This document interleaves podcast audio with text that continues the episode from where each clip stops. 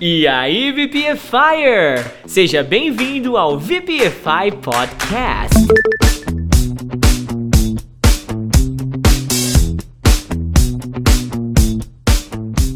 Se você quer saber as melhores dicas de inglês da Podosfera, você deu play no podcast certo. Eu sou o Teacher Du E eu, Teacher Juan. e juntos nós vamos trazer 7 dias de conteúdo em menos de uma hora. VPFI!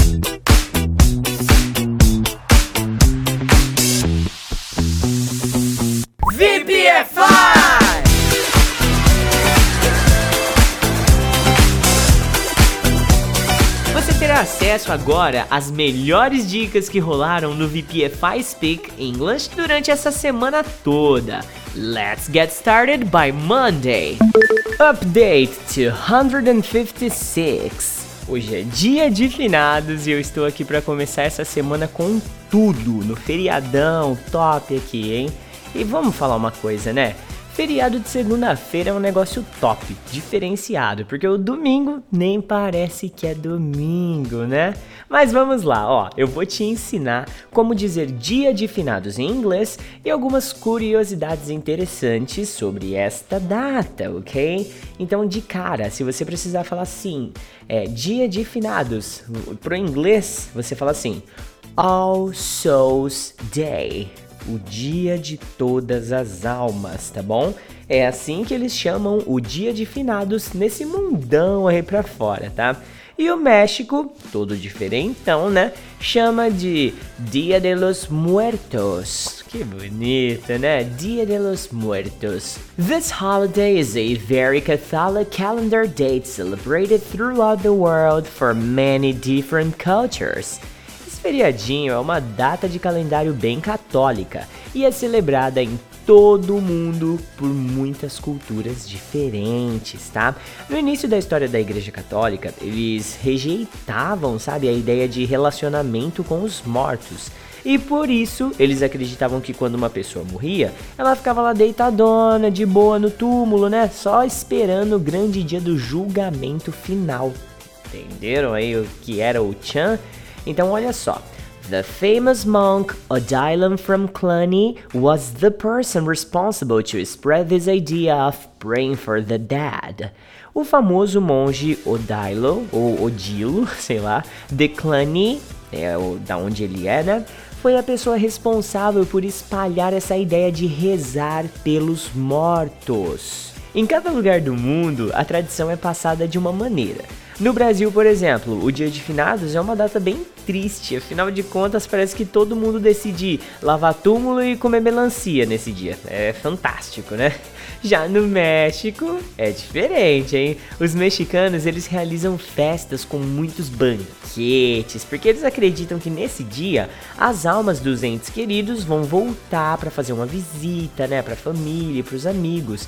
Olha, na boa, eu adoraria fazer uma trip pro México no Dia de los Muertos. Eles falam que é uma das datas mais lindas do México, assim, questão de é, decoração, enfeite, enfim, sabe? Mas é isso aí. Eu espero que você tenha gostado desse update cultural de hoje. Afinal de contas, feriado ou não, o VPFI não para de trazer conteúdo de qualidade pra você, alright? VPFI! Agora deixa eu te fazer uma pergunta aqui, só pra gente tirar um pouco de engajamento e interação. Qual que é a sua data favorita? O feriado que mais te apetece, que mais te deixa tipo, uau, o feriado tá chegando. Muita gente gosta do Natal, que é o Christmas, muita gente gosta do Thanksgiving, whatever. Qual é o seu, a sua data, o seu holiday? Deixa aí pra gente, vai.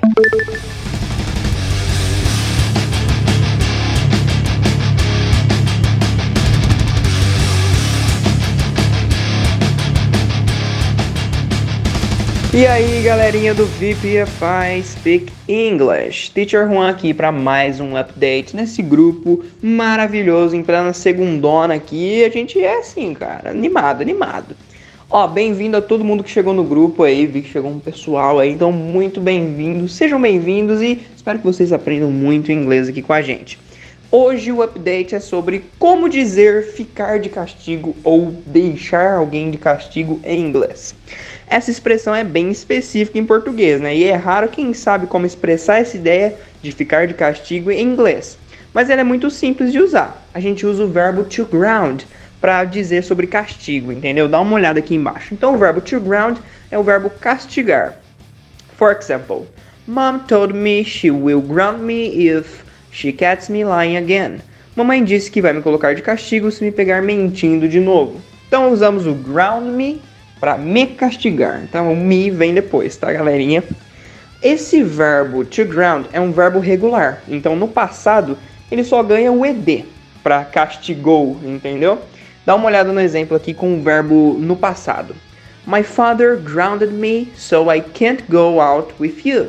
Meu pai me colocou de castigo, então eu não posso sair com você.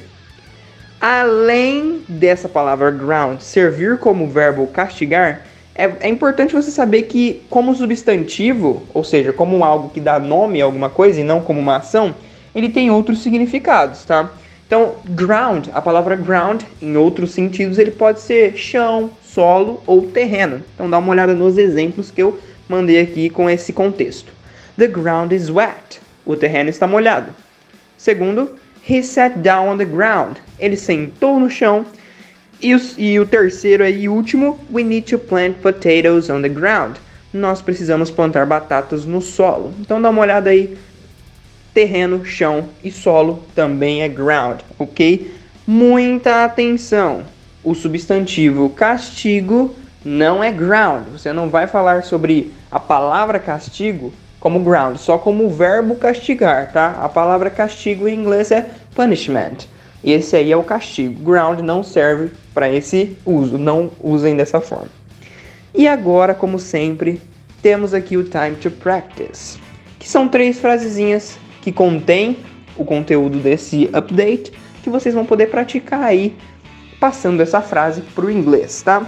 Então, vamos lá para a primeira.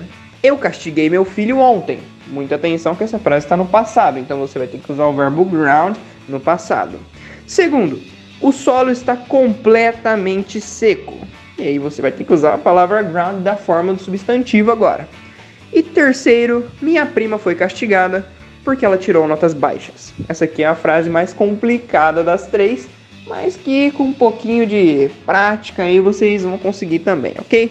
Então espero que vocês tenham aprendido muito com esse update, aprendido ground, grounded, os usos de ground como substantivo, como verbo, e aprendeu também que castigo em inglês não é ground, é punishment. O ground vai servir só como verbo castigar. Então esqueçam disso.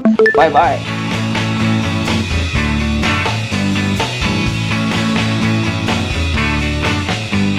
VPFI!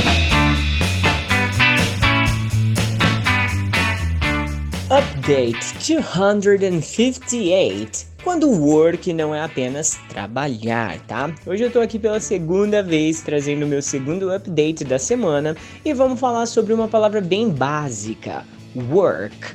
Você já deve ter visto essa palavra em filmes, séries, músicas e repetidas vezes na boca da Rihanna, que nem em work, work, work, work, work, né? Todo mundo canta assim, eu sei.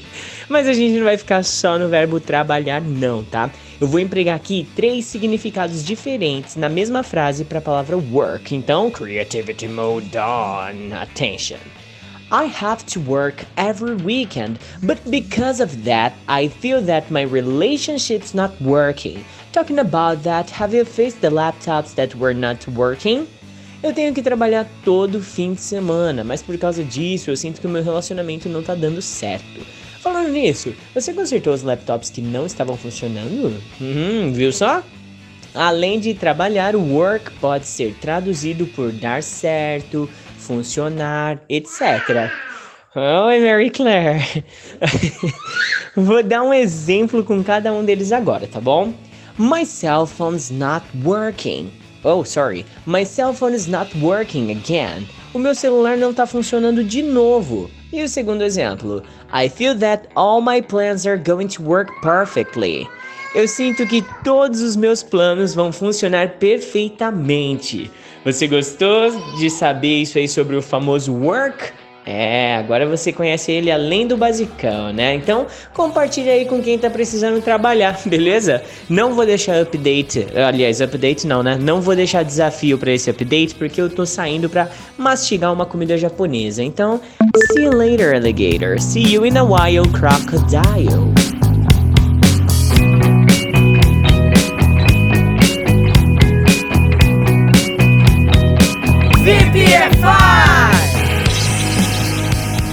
Update 259 Portmanteaus and Franken Words. Ah, no nosso update de hoje eu vou falar sobre um tema que eu particularmente acho muito legal. Nós vamos falar sobre os mais famosos portmanteaus e algumas Franken Words também. Você já viu esses termos por aí? Ficou meio curioso? Então, let's learn together, ok?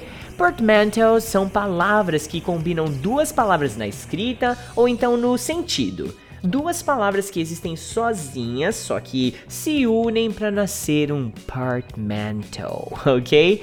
E as Franken Words são apenas uma forma moderninha de dizer portmanteau. E os americanos criaram essa palavra para tentar abolir o uso de mais uma palavra francesa dentro do seu vocábulo.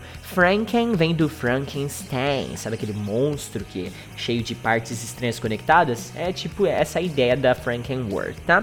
Mas vamos ao que interessa agora. Eu vou trazer aqui para você três portmanteaus ou Franken Words que eu costumo usar o tempo todo, tá?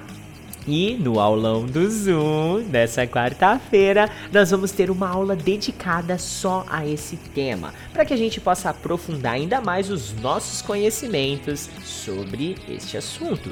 Se você ainda não está fazendo as nossas aulas via Zoom, tá perdendo, hein? Toda quarta-feira às 19 você devia começar agora mesmo, ok? Então olha só, vamos começar com tudo? One, motel, mother plus hotel. Não vai pensar besteira não, tá? Não é aquele lugar onde as pessoas vão aqui no Brasil para noites quentes, ou aquele famoso letreiro luminoso. Não, não, não. Nada mais é do que um hotel beira estrada, onde tem um espaço dedicado para que você possa guardar o seu carango, o seu carro, a sua moto enquanto você pernoita nesse lugar é o ponto de descanso de viajantes que trabalham rodando as estradas por aí e por lá, ok? Se você ainda está se perguntando assim, mas se motel não é motel, então como que fala motel daquele que é destinado aos encontros amorosos? Hã? Hã? O nome é Love Hotel. E é bem sugestivo, né? Vamos entrar em consenso aqui, tá? Mas vamos à segunda. Two. Emoticon. Uhum. Emoticon é uma junção de emotion plus icon. Quem aqui nunca usou um emoticon? Vai, atira a primeira pedra. Hum? Eu garanto que todo mundo já respondeu a mensagem com um ícone de emoção, ou se você preferir o emoticon. Hoje a galera já vem chamando esses carinhas aí de emoji, né? E por aí vai, porque o desenvolvimento acontece dia após dia na língua, né? A gente não para de evoluir a língua nunca, tá?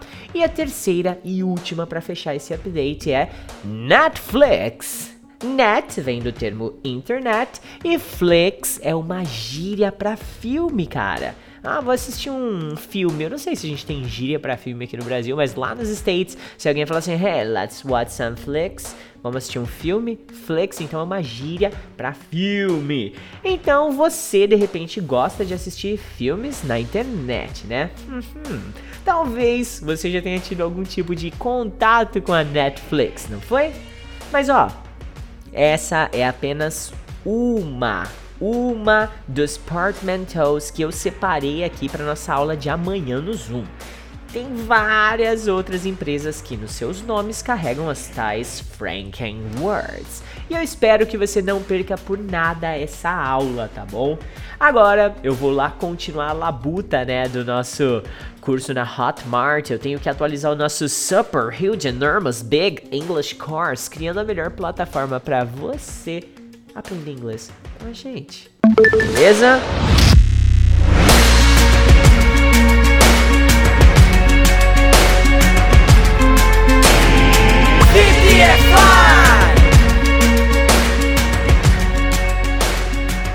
E aí, galerinha do VPFI Speak English, Teacher Juan aqui para mais um update. E o update de hoje é o 260. Muito bem. Olha, bem-vindo a todo mundo que entrou novo aí no, no grupinho, tá? Sejam bem-vindos, espero que vocês aprendam muito inglês. E hoje eu vou ensinar para todo mundo aí como dizer sustentar alguém em inglês, sustentar uma família e etc. Um phrasal verb que é muito usado para esse sentido é provide for, que significa sustentar.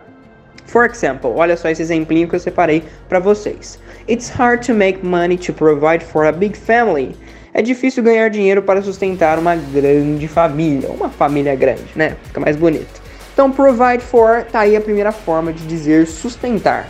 A segunda é usando um verbo, não é mais um phrasal verb, é só um verbo mesmo que é o verbo to support que é o verbo sustentar também em muitos contextos. Tem algumas outras traduções, mas ele pode ser usado para sustentar também. Então dá uma olhada aqui. He started supporting his mother when he was 23 years old. Ele começou a sustentar a mãe dele quando ele tinha 23 anos de idade. Eu coloquei supporting aí no com ing no fim, porque started, é, o verbo to start, ele pede isso depois. O verbo que vem após o start ele vem com ing, ok? Uma regrinha básica aí. Mas o verbo é esse aí mesmo, support, tá? E esse verbo support, ele é um verbo regular. Então no passado ele só ganha o ed, ele não muda completamente igual alguns verbos. Ele só colocar o ed no fim, ele já fica no passado. Olha só um exemplinho com ele no passado aqui. You supported your son last year. Você sustentou seu filho ano passado. Supported é o suportar, suportar é o sustentar no passado, ok? Tô louquinho da cabeça. E agora que você já sabe que você tem duas maneiras de dizer sustentar alguém em inglês, você tem que praticar isso para você fixar tudo aí na sua cabeça. Então tenho três frasezinhas aqui para vocês passarem pro inglês, ok? Três frasezinhas bem bacanas. Olha a primeira delas. Você tem que sustentar sua família agora. Então vocês podem escolher usar o to support ou to provide for e manda bala. Segundo, eu estou trabalhando para sustentar você. E terceiro, ele só sustenta o cachorro dele. pelo menos sustenta o cachorro, né, galera? Mas é isso aí, coloquem aí embaixo. No fim da tarde, como foi ontem, eu mando a correção para vocês checarem aí no seu English Notebook. Então aprendam bastante inglês e boa sorte!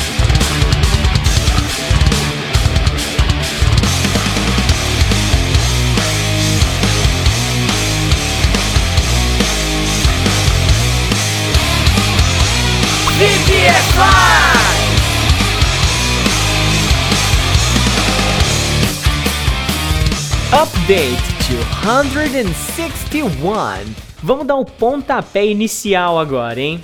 Eu tava assistindo a série The Boys na Amazon Prime Video e aí eu me deparei com uma expressão muito interessante e agora eu tô aqui nessa noitezinha de terça-feira para transmitir o meu conhecimento para vocês, alright? Get the ball rolling. Essa expressão tem origem em vários esportes que tem uma bola e significa que a partida vai começar quando os players get the ball rolling, alright? Please access this link, fill it with your information and we can get the ball rolling. Por favor, acesse esse link, preencha com suas informações e nós podemos dar início. Essa expressão pode ser traduzida por dar início, dar o pontapé inicial, desencadear, quando estamos falando de um processo, por exemplo. Então vamos checar aqui alguns exemplos, tá? We have to get the ball rolling at the VPFI Forever soon. Nós temos que dar o pontapé inicial no VPFI Forever logo. E o segundo exemplo. Who else in the world would be able to get the ball rolling this way? Quem mais no mundo seria capaz de dar o pontapé inicial desse jeito? Hã? Vamos agora aos desafios do Update 261. 1. Você recebeu 5 mil reais para dar o pontapé inicial no projeto. 2. Quando você pretende dar o pontapé inicial nas aulas de inglês? 3. Ela não queria dar início ao curso sozinha. Lembre-se, a sua missão aqui é traduzir para o inglês, hein? Quero ver, vamos lá!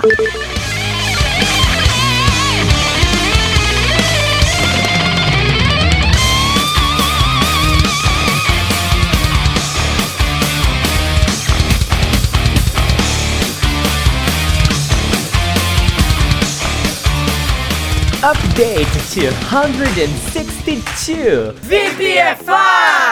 A praia, a batida e um pouquinho da cadela. Uhum.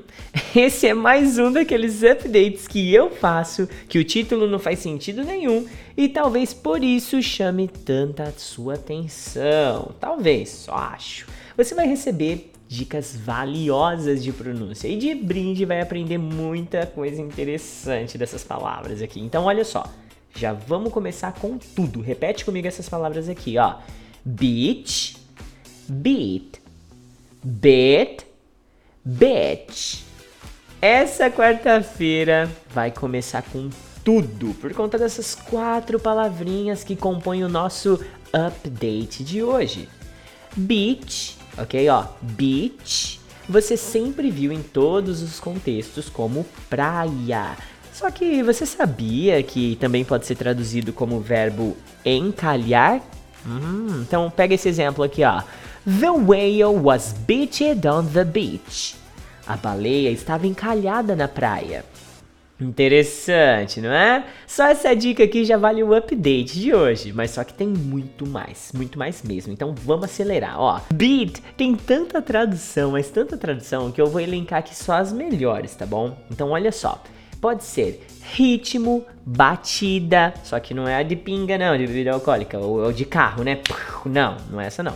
Batimento, círculo eleitoral. Não, não foi eu que inventei, tá? Tá aqui, tá aqui no dicionário. E se você vê ele como adjetivo ainda, pode ser exausto, abatido, fatigado, só o pozinho de la rabiola. É muita coisa, né? Só que, ó, a, a pronúncia dele, dessa palavrinha aqui, é bit. E a praia é beach. Então, ó, beat, beach. Olha o finalzinho que diferença. Beat, beach. Ok? Fica claro aí para você não errar a pronúncia, hein? Olha essa frase. The beat DJ was amazing with those beats, but I didn't sleep well and I was really beat last night.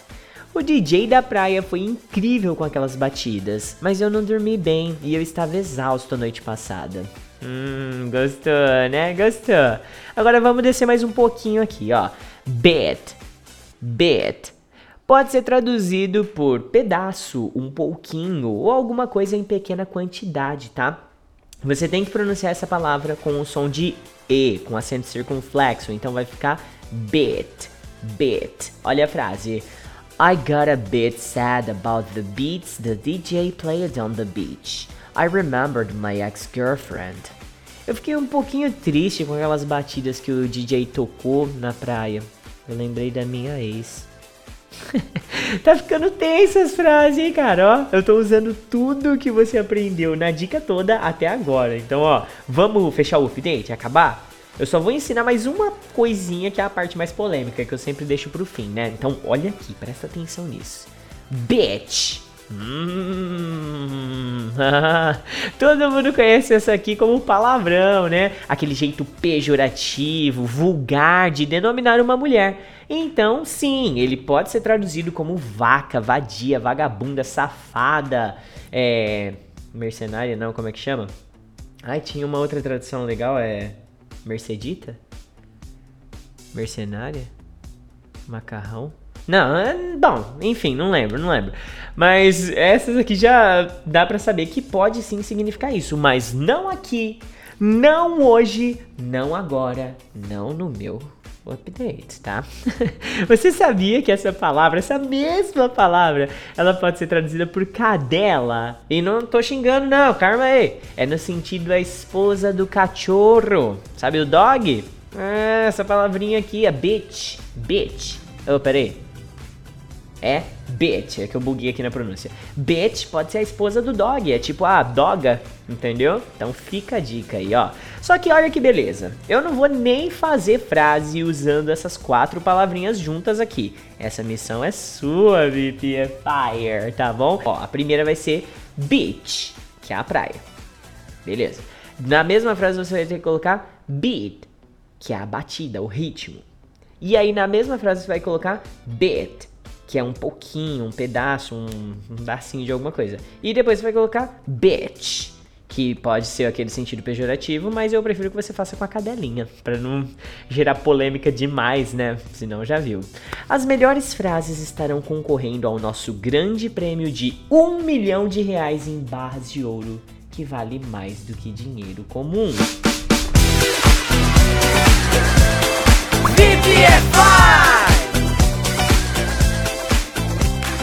E aí, galerinha do PPFI Speak English, Teacher Juan aqui para mais um update neste grupinho maravilhoso. Mandei mensagenzinha mandando boas-vindas para todo mundo, mas vou falar aqui também.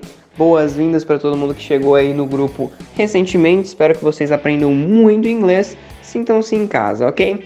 E hoje no update, no meu update nesse caso, eu vou ensinar para vocês como se dizer o que que tem em inglês é uma expressão que a gente usa muito no português, né? Uma postura mais defensiva, quando a gente quer falar para a pessoa que o que ela disse não é tão importante, né? Então o que que tem? Ou o que que tem de mais? Como é que se diz isso em inglês? Então dá uma olhada aqui como que se diz.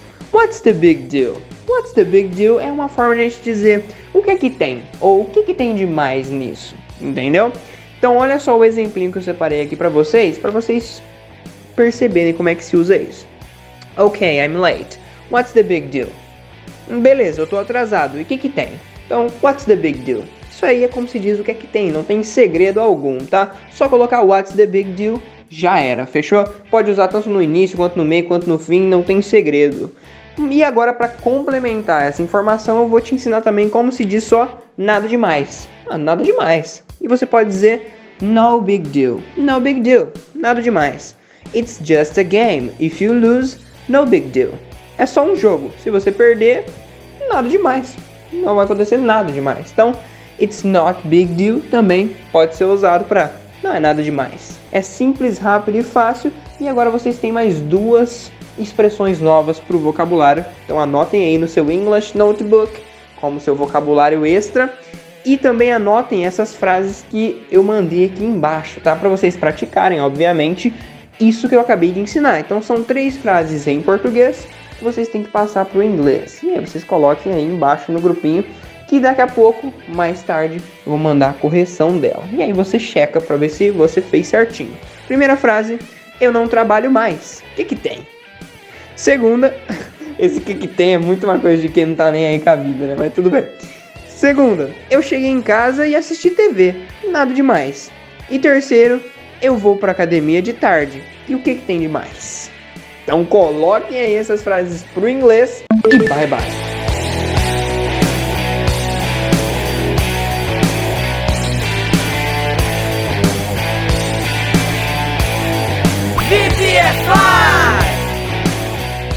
Salve, salve galerinha VPFire! Teacher Baby estreando aqui hoje no quadro, hein? Já vamos direto para o nosso Update 264. Você sabe o que é end? Muito bem, uma palavra bastante comum, bastante escutada em filmes e séries. Originalmente, o end era apenas uma abreviação de aren't, ou seja, o are not. Mas ele é um inglês mais falado, aquele inglês daily English do dia a dia, aquele inglês de rua. Mas com o passar do tempo, passou a ser utilizada também como am not, is not, ou seja, and passou a ser usado como informalmente para praticamente tudo. Olha só alguns exemplos. We ain't married. O mesmo que dizer we aren't married. Que significa nós não somos casados. Mais um exemplo. He ain't a good guy. O mesmo que he isn't a good guy. Que significa ele não é gente boa. Como você pode observar, ain't nada mais é do que uma maneira informal de dizer aren't, am not e isn't. O curioso é que nos dias de hoje, ain't é também usado no lugar de don't have, doesn't have e inclusive didn't have. Olha só alguns exemplos. I ain't got a car. Ou mesmo que dizer I don't have a car. Que significa eu não tenho carro. Outro exemplo. She ain't got many friends. Ou seja, she doesn't have many friends. Que significa ela não tem muitos amigos. Mais um exemplo. We ain't any money with us. O mesmo que dizer we didn't have any money uh, with us. Ou seja, tem como tradução nós não tínhamos dinheiro. Galera, espero que vocês tenham gostado. Temos um practice now. Muito obrigado. Teacher Baby finalizando aqui pela minha estreia. Thank you so much.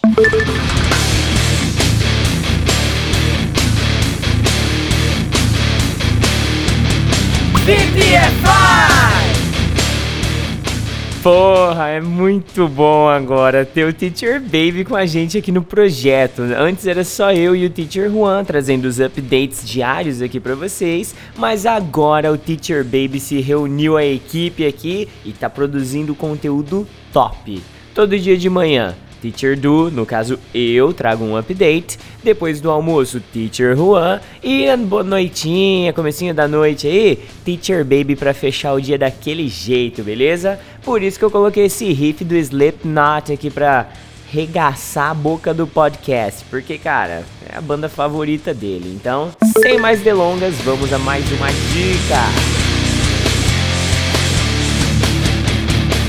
VPFI! E aí, galerinha do VPFI Speak English, Teacher Juan aqui para mais um update maravilhoso neste grupo maravilhoso também. No update de hoje eu vou ensinar para vocês três formas de dizer desastre em inglês. Mais uma parte aí do nosso quadro de vocabulário, né? O três formas de dizer. E a palavra escolhida de hoje foi desastre. E eu vou te mostrar as três formas mais bacanas de dizer isso. A primeira delas é disaster, que de longe significa desastre, obviamente, mas de longe ela é a forma mais comum que as pessoas dizem desastre, porque ela é bem parecida com o português. Né? Então, disaster ela é muito, muito usado. Olha só o exemplinho que eu separei aqui para vocês. Tsunami is a natural disaster. Tsunami é um desastre natural. Muito bacana essa palavra de tsunami em inglês, você não fala o T, tá? Tsunami, tsunami, ok? Não pode esquecer disso. A segunda palavra, até eu fiquei impressionado, é fiasco. E aí que eu fiquei impressionado. Eu não sabia que fiasco é uma palavra que existe em português, mas eu não sabia que ela existia em inglês também. E que significa basicamente a mesma coisa, né? Uma coisa que deu completamente errado, um completo desastre. E você pode falar fiasco. E dá uma olhada no exemplo que eu separei aqui para vocês. The party was a completely fiasco muito interessante, eu não sabia mesmo que existia essa palavra em inglês. E a terceira forma aí, talvez a mais criativa, é train wreck, que é um desastre e que a tradução literal dele é acidente de trem. Então, literalmente, train wreck é um acidente de trem e pode significar acidente de trem. Mas se você usar da forma certa, ele pode passar a ideia de desastre no geral, sem ter um acidente de trem. Então dá uma olhada aqui, ó. My life is a train wreck minha vida é um desastre, ou seja, minha vida é um acidente de trem, um desastre completo, né? E agora, para não deixar assim vago, vou colocar também uma frase aqui que tem o sentido de acidente de trem. Dá uma olhada só. It happened during the train wreck. Aconteceu durante o acidente de trem. Então, train wreck também pode ser acidente de trem, tá, galerinha? Mas como uma expressão aí significa um desastre, de uma coisa que deu completamente errado ou que está completamente tudo do avesso. Agora que você já sabe essas três formas, quero que você coloque elas aí no seu English Notebook, no seu caderno de estudos, e que pelo menos coloque uma no seu vocabulário, para quando você for usar em uma conversa a palavra desastre, você saiba pelo menos uma dessas, né? Então estudem aí. E uma forma de estudar, uma forma bem legal, é com as nossas frases aqui de baixo, que agora você vai praticar com elas. São três frases em português e você tem a missão de passar elas para o inglês colocar embaixo o nosso grupinho, né? Você também pode, se você não souber alguma dessas frases, fazer uma frase mais simples usando uma palavra. O importante é praticar mesmo, é, usando uma das três palavras, né? Mas olha só as frases que eu separei aqui para vocês. Não são frases, frases tão difíceis assim de passar para o inglês, mas dá uma olhada, ó. Primeira delas: Meu aniversário é sempre um desastre. Segunda: Se você brigar com ele, vai ser um desastre. E o terceiro: O discurso do presidente foi um fiasco. Então, fiasco e desastre são sinônimos aí, né, galerinha? Mas, como eu disse, se vocês não conseguirem com essas frases aqui um pouquinho mais avançadas, vocês forem tipo nível zero aí, façam uma frase vocês. Coloquem aí uma coisa e foi um fiasco, ou é um fiasco. É só colocar, por exemplo, Uh, a frase aqui, ó, My life is a disaster. Pronto, entendeu? Você colocou o que é um desastre, o is, que é o verbo, e o disaster. E aí você pode usar disaster, train wreck ou então fiasco. Coloquem aí embaixo e pratiquem inglês, galera.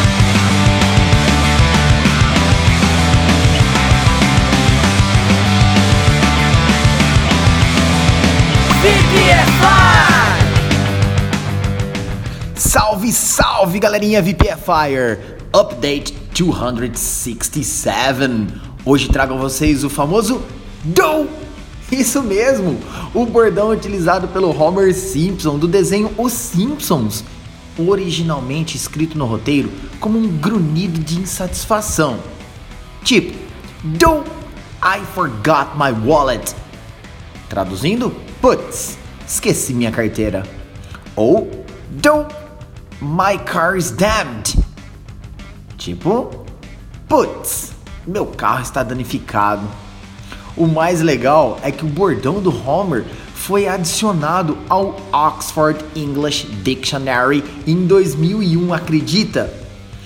Sem o apóstrofo. Seu significado é frustração, quando as coisas saem do previsto ou quando alguém faz uma coisa bem cretina.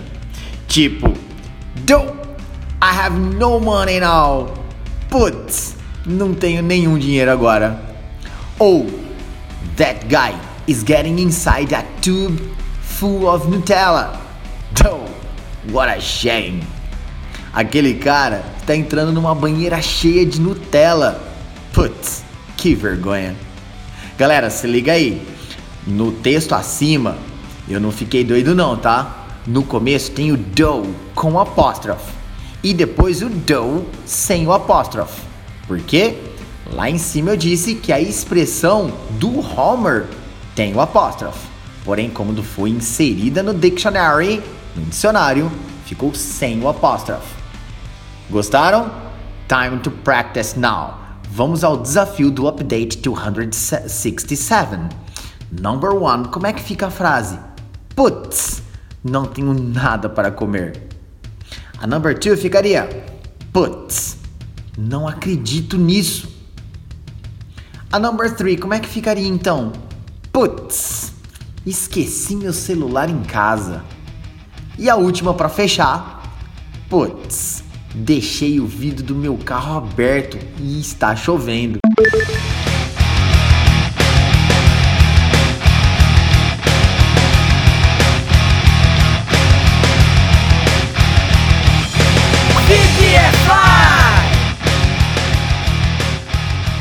Update 268. Segura essa língua aí, hein? you must learn to hold your tongue. Se alguém já falou essa frase para você ou você já ouviu em algum lugar, be careful, ok? Você já aprendeu que o verbo hold significa segurar. E talvez você saiba que tongue é a parte do seu corpo que você guarda dentro da sua boca. No caso, a sua língua. Ok? Mas essa expressão e o seu significado em si não tem nada a ver com o movimento físico de segurar a sua língua, tipo, uh... não, tá? Ela pode significar três coisas diferentes, olha só. Você precisa aprender a se manter em silêncio, você deve aprender a escutar mais e falar menos, ou você deve evitar falar demais para não dar informação desnecessária para as pessoas, tá? Eu vou dar um exemplo de uso aqui bem legal para você fixar mais ainda essa expressão, tá bom? Então vamos lá. She already agreed to pay the price. Now, please, hold your tongue. Ela já concordou em pagar o preço. Agora, por favor, fecha a matraquinha. Ah, agora eu vou compartilhar com vocês aqui uma anedota de mais de 20 anos de idade, tá? Uma vez eu tomei um beliscão da minha mãe, cara, mas foi tão doído, cara. Olha, a gente tava lá na Aparecida do Norte e ela. Na Aparecida do Norte, Norte. na Aparecida do Norte, tá? E ela disse pro vendedor que só tinha 15 reais e se ele conseguia fazer o preço do guarda-chuva por esse valor. E o moço, né, já tinha concordado, tudo beleza. Eu lembro que o guarda-chuva custava 25 reais. Só que a coitada da minha mamãezinha disse a ele que só tinha 15. Eu, como bom filho que eu sou, né, falei, mãe, eu tenho mais 10 aqui.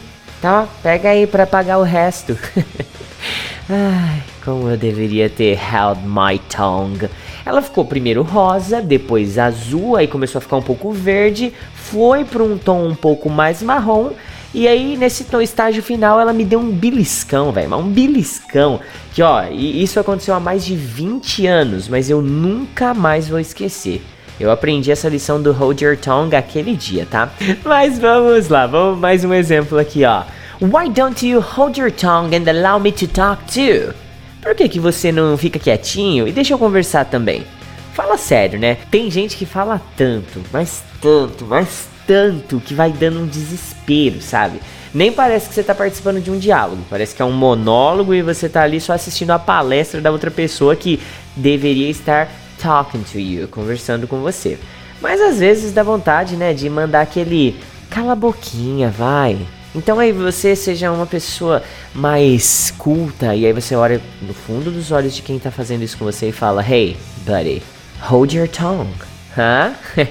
Sucesso, já era. Agora vamos lá para os desafios do nosso update 268. 1. Quando ela falou que sabia inglês, eu tive que ficar caladinho. 2. Feche essa matraca quando nós chegarmos no museu, viu? Nossa, mãe, calma. 3. Eu tenho que ficar de bico calado para manter a paz no escritório. Hum, tá sabendo dos podres de todo mundo, né, minha filha? Beleza, então. Bom, é isso. Deixa eu ir nessa que tem plataforma para atualizar, hein, galera da Hotmart. Aguenta aí, aguenta aí.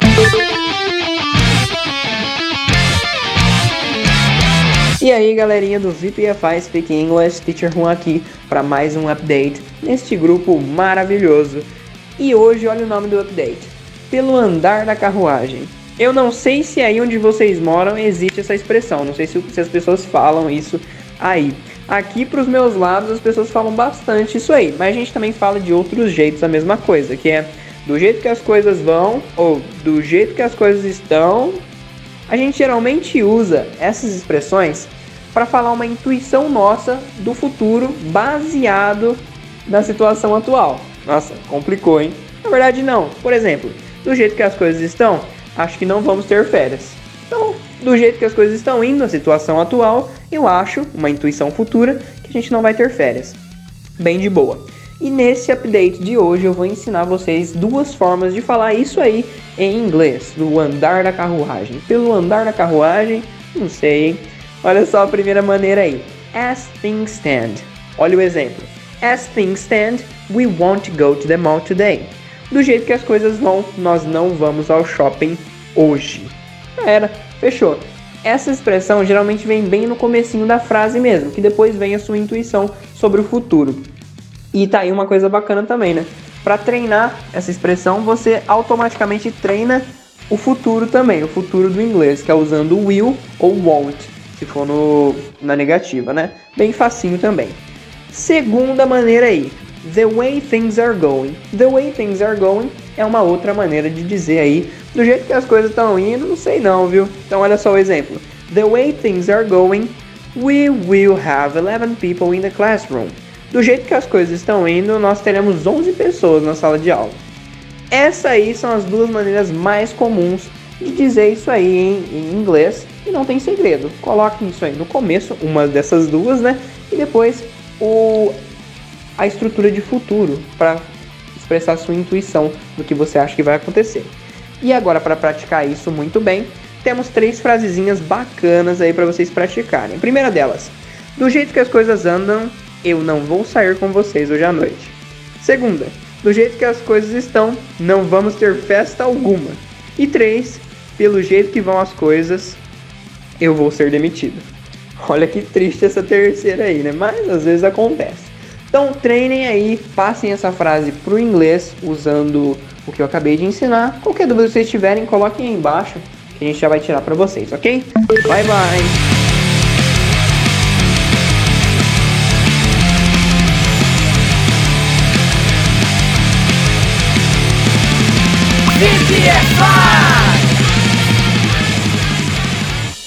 Salve, galerinha VPFire! Today Update 270. I will cross that bridge when I come to it. Que isso, teacher? Não vou conseguir falar isso aí não. Calma, teacher tá aqui para solucionar seus problemas. Olha só, antes de mais nada, a gente vai entender o que, que essa expressão grande doida significa. Você já ficou ansioso por alguma vez, alguma coisa que aconteceu na sua vida, esperando alguma coisa, e aí você ficou dias, semanas e meses sofrendo pelo desfecho disso?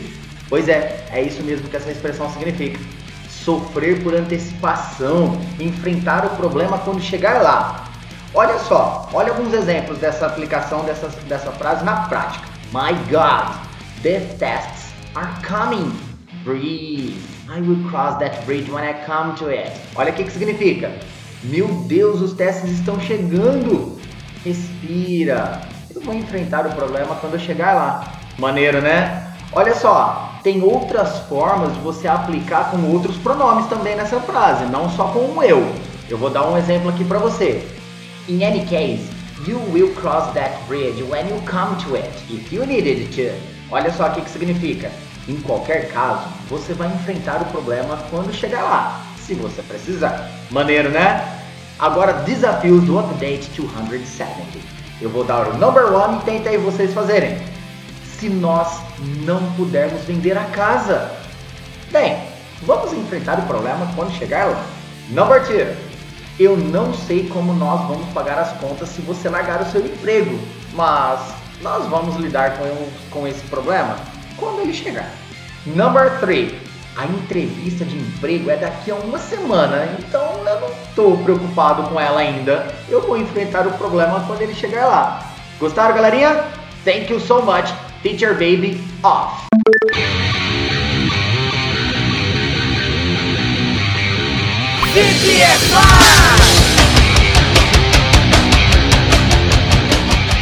Update 271. This course is a curse. Calma, take it easy and relax. Hoje, nesse sábado de sol, eu venho até aqui trazer mais um update para você. Eu vou te ensinar a pronúncia perfeita de duas palavrinhas que várias pessoas confundem demais, tá bom? O course, que significa curso, e o curse, que todo mundo pronuncia como curso, mas que significa maldição. Sem mais delongas e grandes firulas, eu vou direto ao ponto, hein? She spoke about the curse the witch conjured on her. Ela falou sobre a maldição que a bruxa tacou nela. A pronúncia perfeita de maldição é curse. E se você colocar um D no finalzinho dessa palavra, vira o adjetivo amaldiçoado. Saca a sua pronúncia? Cursed. Cursed. O que pouquíssimas pessoas sabem sobre essa tal palavra curse é que ela também pode ser traduzida por praga, blasfêmia e menstruação. Caraca, velho. Essa aqui eu confesso que nem eu sabia, viu? Foi uma pesquisa que eu fiz aqui no meu dictionary e me ensinou isso. E pior ainda, hein? Se menstruação não foi suficiente para deixar você de boca aberta, como verbo essa palavra pode significar xingar, maldizer, praguejar, amaldiçoar. Hum. Então, ó, cuidado para não pegar um contexto diferente e traduzir de uma forma equivocada, tá bom? Agora o course é o curso mesmo, pronto e acabou. Maravilha. Agora vamos aos desafios do Update 271. 1. Quantos cursos essa maldita escola tem? Não tô falando do Vic 5, viu, gente? 2. Meu curso acaba em dezembro. 3. Você ouviu falar sobre a maldição do espelho? É isso aí, VPFire. Daqui a pouco chega Teacher Juan no pedaço com o Update 272 e Teacher Baby com 273, alright?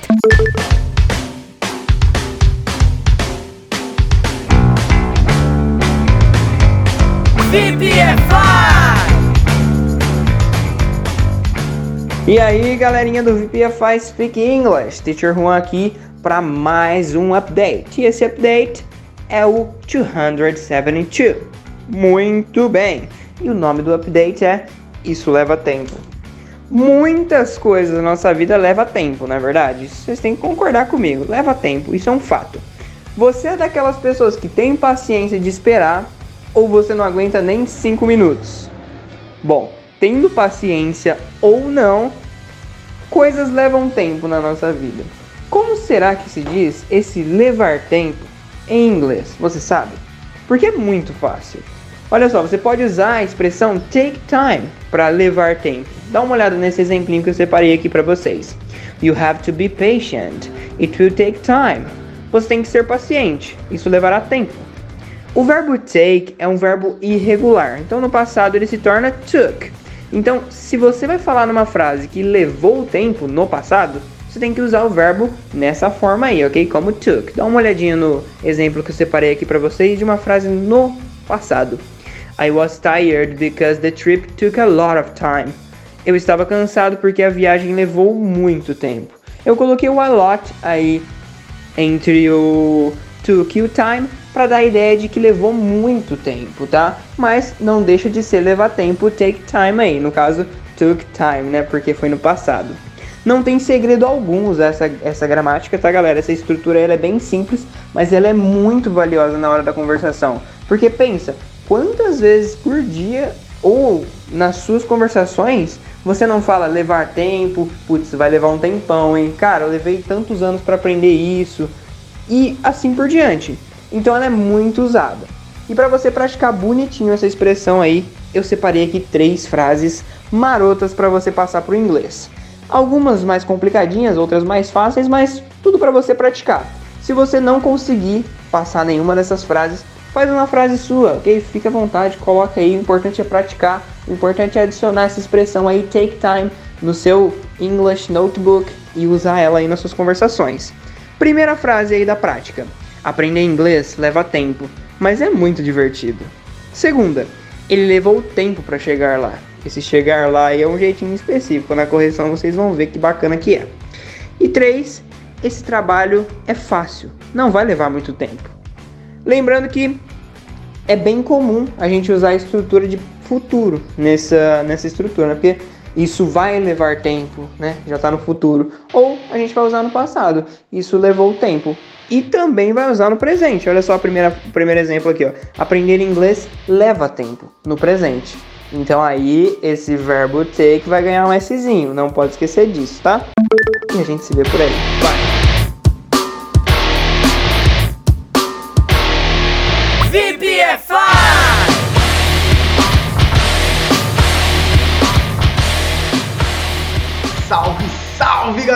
VPFire! Update 273 Doctor, Medic e Physician. Uau! Uma das primeiras profissões que aprendemos a falar em inglês é de médico. E o termo que aprendemos logo de cara é Doctor. Mas você sabia que existem outras maneiras diferentes de se referir a um médico em inglês? E cada uma delas tem sua particularidade? Talvez você pensou assim, Physician Teacher. Essa palavra lembra mais físico do que médico. É verdade, mas não se engane. Físico se diz physicist em inglês, ok? Bora, vamos lá. Doctor significa doutor, o título mais elevado dos sistemas de ensino, que é adquirido através de um doutorado. Portanto, uma pessoa não precisa ser da área da saúde para ser um doctor, visto que existem doutores na área jurídica, de educação, de psicologia, entre outras. Já medic e physician sempre se referem a profissionais da área da saúde, cada um com a sua particularidade. Então vamos lá.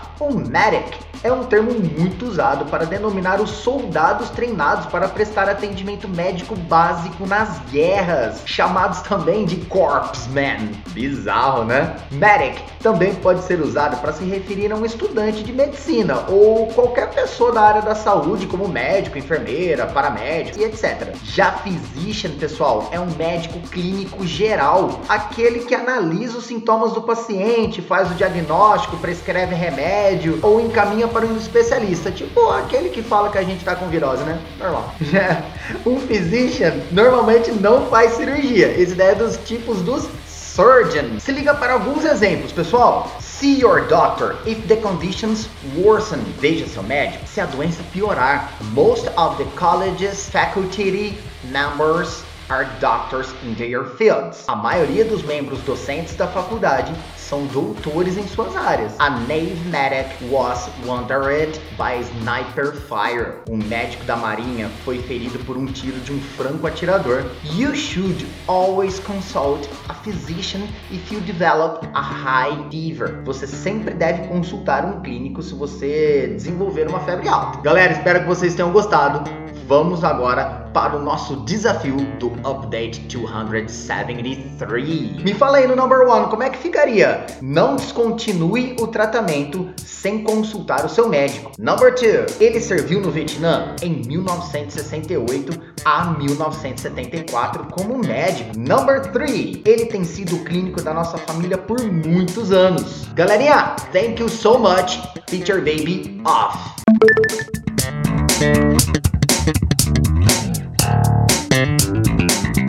É isso aí, a gente está chegando ao fim de mais uma semana de conteúdo top aqui no VPFI Podcast. Foram 24 dicas muito bem elaboradas e agora por três professores de inglês, hein? Nós trouxemos exatos 109 exemplos de uso e nós chegamos a 58 minutos e 31 segundos de conteúdo para quem quer aprender inglês de verdade, né? E assim nós fechamos a nossa 11 primeira semana oficial de resumão de conteúdo aqui no VPFI. Eu espero que você tenha gostado, porque afinal de contas eu levei 7 dias para produzir essa masterpiece. E se você gostou do conteúdo, deixa um feedback pra gente, tira um screenshot aí da sua tela, marca ou você pode falar inglês nas mídias sociais, ok? Válido lembrar que esse podcast só é possível graças ao VPFI Speak English, que é o nosso grupo de VPFIers que estudam conosco através da Hotmart. Sabe aquele bando de malucos e malucas que amam estudar inglês todos os dias? Pois é, são eles mesmos. Então, ó, se conecta com a gente aí em todas as nossas mídias sociais. É só você procurar por VPFI ou então você pode falar inglês. Hoje eu tenho um barbecue on the farm e amanhã eu inicio a edição da 12 segunda semana de conteúdo, ok?